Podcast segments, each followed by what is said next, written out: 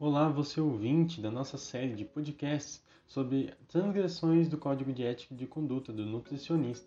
Eu sou Luiz Gustavo, aluno do quarto período do curso de Nutrição da Faculdade do Vale de Avaré. E dando seguimento agora com vocês, a minha amiga Luciana. Boa noite, Lu. Olá, pessoal, boa noite. Meu nome é Luciana. Juntamente com o Luiz Gustavo, iremos falar para vocês um pouquinho sobre o caso Kenzio Dutra de Queiroz. Bom, Kenzio Dutra de Queiroz, um jovem de 27 anos, estudante universitário do curso de nutrição de uma instituição particular, estava se passando por nutricionista e comercializando planos alimentares. Os valores iam de 300 reais por consulta e 600 reais o acompanhamento. Ele prestou depoimento à polícia em interrogatório Kenzo confessou o delito e deu detalhes da falsificação do diploma para se passar por nutricionista. Através de uma rede social, a polícia teve acesso a uma postagem do universitário onde ele mostra uma fotografia do diploma falso.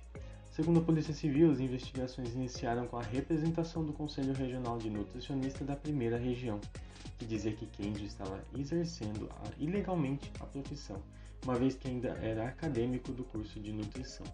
De acordo com a denúncia, ele realizava o seu atendimento, como já dito, cobrando 300 reais a consulta e 600 reais o acompanhamento durante seis meses. Após a denúncia, os policiais o localizaram.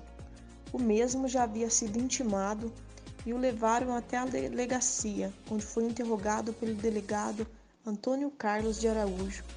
Conforme o delegado, o fisiculturista usava o esporte como forma de contatar clientes dentro das academias e fazer a venda dos planos alimentares e atendimento nutricional, além de divulgações de serviços pelas redes sociais.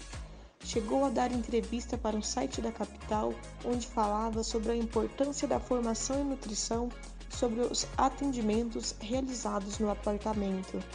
Pelo fato de usar as redes sociais para divulgação de seu trabalho, Kenji começou a receber questionamentos sobre sua formação em nutrição. Foi quando ele falsificou o próprio diploma. De acordo com o Código de Ética e de Conduta do Nutricionista, Kenzo infringiu os seguintes artigos.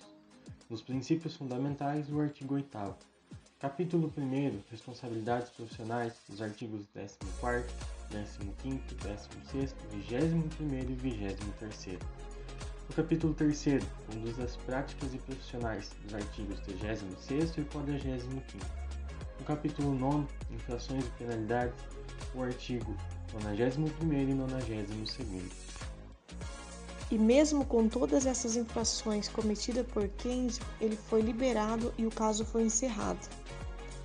Mesmo esse sendo um mau exemplo, devemos sempre lembrar que devemos ser éticos e preservar a moral dos profissionais nutricionais e outros profissionais da saúde. E assim, encerramos mais um episódio do nosso podcast sobre ética e legislação profissional. Agradecemos a você por ter nos ouvido e até mais!